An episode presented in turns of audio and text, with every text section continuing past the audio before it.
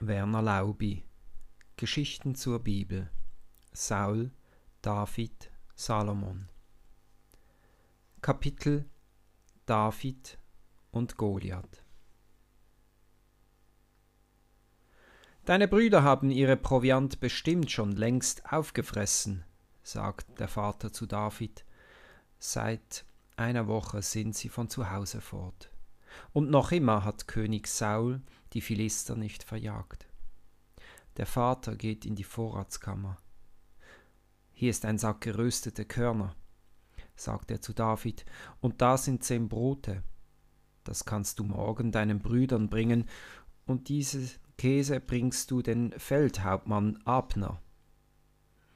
Pass auf dich auf, David, sagt die Mutter, bleib nicht lange im Lager.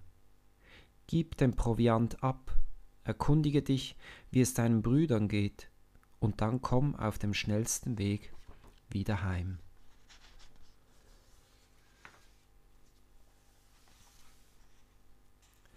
Früh am Morgen packt David Korn, Brot und Käse auf ein Maultier. Dann hängt er sich die ledernen Hirtentasche um und steckt die Schleuder ein. Draußen ist es noch dunkel. Der Weg geht nach Westen, dorthin, wo das Philisterland liegt. Irgendwo schreit ein Tier. David ist auf der Hut. Er greift nach seiner Steinschleuder und singt Gott ist mein Licht und mein Heil. Vor wem sollte ich mich fürchten? Der Herr ist meines Lebens Zuflucht. Vor wem sollte ich erschrecken? Wenn Bösewichte mich überfallen, mich zu zerfleischen, meine Dränger und meine Feinde, so müssen sie straucheln und stürzen. Endlich wird es im Osten hell, die Sonne geht auf. In der Ferne leuchtet ein weißes Band. Als David näher kommt, sieht er, dass es ein ausgetrocknetes Bachbett ist. Die abgeschliffenen hellen Steine leuchten weiß in der Sonne. Am Rand des Bachbetes stehen mächtige Eichen. Bald sieht David das Lager der Israeliten. Unter den Bäumen, in der Nähe des ausgetrockneten Flussbeetes, haben sie ihre Zelte aufgeschlagen. Rund um die Zelte stehen die Wagen, davor grasen die Maultiere, und über einem prasselnden Feuer kocht in einem mächtigen schwarzen Topf Wasser. Schaut her, unser David, ruft der Koch und faltet seine Hände über seinen dicken Bauch. Was suchst denn du hier? Ich will meine Brüder etwas zum Essen bringen, und einen Käse für den Hauptmann Abner habe ich auch. Wo sind sie denn alle? Der Koch weist mit seinem fetten Finger zum Flussufer. Dort unten sind sie. Sie stellen sich gerade zu einer Schlachtreihe auf. Dann gehe ich schnell zu ihnen, sagt David. Nein, nein, bleib da, ruft der Koch. Das ist zu gefährlich für dich. Hörst du, David? Aber David ist schon weg. Die Israeliten stehen in einer langen Reihe am Ufer. Ihnen gegenüber, auf der anderen Seite des Flussbeetes, stehen die Philister. Auch sie in einer langen Schlachtreihe. Eliab, ruft David, Abinadab, Simea, Nathanael. Ich glaube, ich werd verrückt, sagt Eliab. Jetzt kommt unser Kleiner uns zu besuchen. Und das in dem Augenblick, wo wir unsere Schlachtreihe aufstellen. Ich habe euch etwas zum Essen mitgebracht, ruft David. Geröstetes Korn und Brot und einen Käse für Abner. Und einen schönen Gruß vom Vater. Und wann habt ihr endlich die Philister da drüben verjagt? Die Soldaten lachen. Jetzt hört euch diesen Zwerg an, sagte Eliab, die Philister verjagen, als ob das Flöhe wären, die man mit dem Finger zerdrücken kann. Eliab wendet sich sich David zu. Mach, dass du schnell wie möglich wieder nach Hause kommst und sag dem Vater, wir danken ihm für das Brot und den Käse. Aber das nächste Mal soll er einen Knecht schicken und nicht mehr eine halbe Portion wie dich. David rührt sich nicht von der Stelle. Warum greift ihr die Philister nicht an? fragt er. Wieder lachen die Soldaten. Das wirst du gleich sehen, Kleiner, ruft einer von ihnen.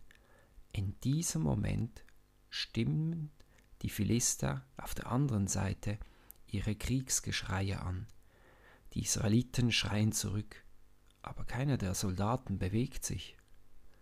Da sieht David, wie sich im Philisterlager an einem feuerroten Zelt der Vorhang bewegt. Und jetzt kommt aus dem Zelt eine Gestalt. Zuerst meint David, es sei ein Tier, ein unheimliches, schreckliches Tier, aber es ist kein Tier, es ist ein Mensch. Der Mann ist von oben bis unten gepanzert. An den Füßen trägt er mächtige Stiefel, um die Beine eiserne Schienen. Seine Waden und seine Oberschenkel sind so dick, dass der Mann mit gespreizten Beinen gehen muss. Auf den Körper trägt er einen Schuppenpanzer, der in der Sonne blitzt und die Augen blendet. Über dem breiten Rücken hängt ein Wurfspieß, und auf den Kopf trägt er einen gewaltigen Helm. Vor dem Ungeheuer geht ein Soldat. Er trägt ein Schild.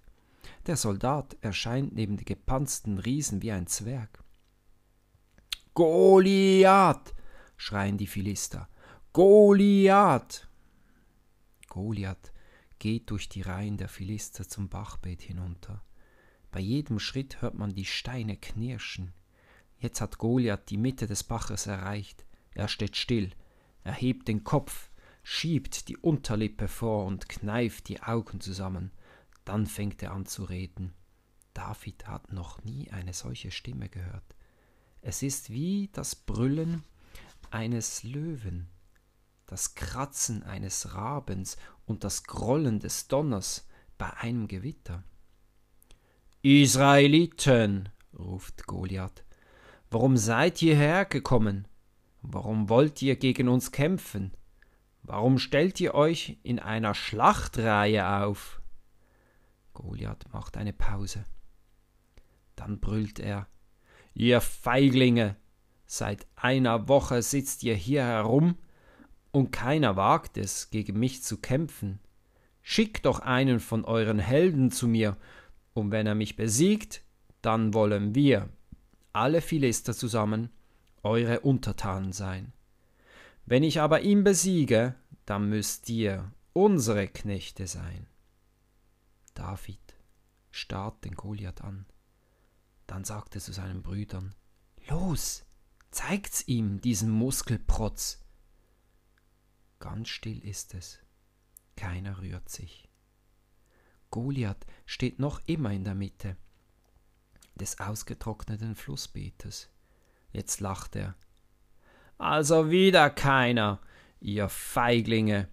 Aber lange machen wir dieses Spiel nicht mehr mit.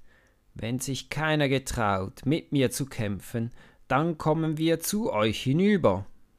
Goliath wendet sich um und stampft das Bachufer hinauf, dann verschwindet er im roten Zelt. So geht es nun schon seit einer Woche, sagt Esa. Jeden Morgen, jeden Nachmittag verhöhnt er uns. Und keiner von allen Soldaten Sauls wagt es, gegen ihn zu kämpfen? fragt David. Keiner. Auch Jonathan nicht? Auch Jonathan nicht. Dann kämpf ich mit ihm, sagt David. Eliab wird rot vor Zorn. Marsch, nach Hause mit dir, schreit er. David beachtet ihn nicht. Wo ist der König Saul? fragt er. Dort im Zelt, antwortete Esa. David stürmt ins Zelt. Im Zelt sitzen Saul, Jonathan und Abner. Ich kämpfe gegen Goliath, ruft David. Abner starrt ihn an. Unser Sänger ist verrückt geworden, sagt er. Nein, David, das geht nicht, sagt Saul. Du bist kein Krieger. Wenn sogar mein bester Soldat es nicht wagt, dem Goliath entgegenzutreten, wie willst du dann etwas gegen ihn ausrichten? Geh nicht, David, sagt Jonathan. Ich habe mit Löwen und mit Bären gekämpft, sagte David, und die sind genauso stark gewesen wie Goliath. Er ist verrückt geworden, sagt Abner noch einmal. Ich werde es diesem Goliath zeigen, ruft David, und wenn es mir auch niemand erlaubt, ich kämpfe trotzdem gegen ihn. Dann zieh doch wenigstens meine Beinschienen und mein Helm an, sagte Saul. Aber Helm und Beinschienen sind David zu groß. Ich kann mich nicht bewegen in diesen Dingen, sagte er und ergreift seinen Hirtentasche. Hier ist meine Schleuder, mit der kämpfe ich am besten. Ich kann dich nicht gehen lassen, sagte Saul. Gott hat mich aus der Tatze von Löwen und Bären gerettet, sagte David, er wird mich auch aus der Hand der Philister retten. Es ist Mittagszeit. Niemand rührt das Essen an. Alle haben Angst um David. Am Nachmittag steigt er ins Bachbett hinunter. Sorgfältig sucht er fünf glatte Steine und steckt sie in seine Hirtentasche. Die Sonne steht schon tief, die Schatten werden länger. Jetzt stellen sich die Israeliten und die Philister im Schlachtreihe auf. Der dicke Koch steht neben seinem Topf. Wenn das nur gut ausgeht, murmelt er. Da kommt Goliath aus seinem Zelt. Schwerfällig geht er bis zur Mitte des Flussbeetes. Wie am Morgen ruft er Israeliten, warum seid ihr hierher gekommen? Ihr Feiglinge, seit einer Woche sitze ich hier herum und keiner, keiner wagt, keiner. Goliaths Mund bleibt vor Überraschung offen. Aus der Reihe der Israeliten ist David hervorgetreten. In der linken Hand hat er seinen Hirtenstock, in der rechten die Schleuder. David geht auf Goliath zu. Ja, bin ich denn ein Hund? schreit Goliath. Bin ich ein Hund, dass ein Säugling es wagt, mit einem Stecken zu mir zu kommen? Ganz still ist es im Tal. Nur das Rauschen der Blätter in den mächtigen Eichen hört man. Da, Davids helle und unerschrockene Stimme. Du kommst mir mit Schwert, Speer und Wurfspieß, ruft er. Ich aber komme zu dir mit dem Namen Gottes. Heute gibt dich Gott in meine Hand. Goliath lacht. Der Wurm, ruft er, Komm her, ich werde dein Fleisch den Vögeln verfüttern. David lässt seine Schleuder kreisen. Goliath greift nach seinem Speer. Er holt aus und zielt nach David. Er ist vollkommen verrückt, unser Kleiner, stammelt Eliab. Da lässt David das eine Lende der Schleuder los. Der Stein saust davon. Genau zwischen dem mächtigen Helm und der Nase bohrt er sich in Goliaths Stirn. Der Riese schwankt. Kraftlos fällt der Arm mit dem Speer hinunter. Wie ein gefällter Baum stürzt Goliath zu Boden. Philister und Israeliten starren auf David, der mit ein paar Sätzen bei Goliath ist, ihm das Schwert aus der Scheide zieht und ihm den Kopf abhaut. Wie versteinert stehen die Philister da. Da stürmt der Koch aus dem Wagenburg, sein dicker Bauch schwappt auf und ab. Angreifen! ruft er. Macht, dass ihr angreift! Hier befehl ich, ruft Abner. Angreifen! Die Israeliten stürmen los, sie schwingen ihre Hirtenkeule und ihre Speere. Die Philister werfen ihre Waffen weg. Beinschienen, Speere und Schilder fliegen ins Flussbett. Schon rennen sie dem Wald zu. David geht zu Saul. Du kannst nicht nur schön singen, David, sagte Saul, du bist auch ein mutiger Krieger. so mutig wie Jonathan. Darum bist du von heute an mein Waffenträger. Und zudem mache ich dich zum Offizier, wie Jonathan. Abner wirft David einen zornigen Blick zu. Aber Jonathan umarmt David. Ich habe mir schon immer einen tapferen Freund gewünscht, sagte Jonathan. Willst du mein Freund sein? David nickt. Jonathan zieht David in sein Zelt. Gib mir die Hand, sagt er. David gibt Jonathan die Hand. Wir wollen immer Freunde sein, sagt Jonathan. Wir wollen einander immer helfen. Und wenn einer von uns stirbt, dann sorgt der andere für seine Familie. Das schwöre ich. Ja, das schwöre ich, sagt David. Jonathan zieht seinen Mantel aus. Den schenke ich dir, sagt er zu David, als Zeichen meiner Freundschaft. Jonathan schnallt sein Schwert ab. Das schenke ich dir auch.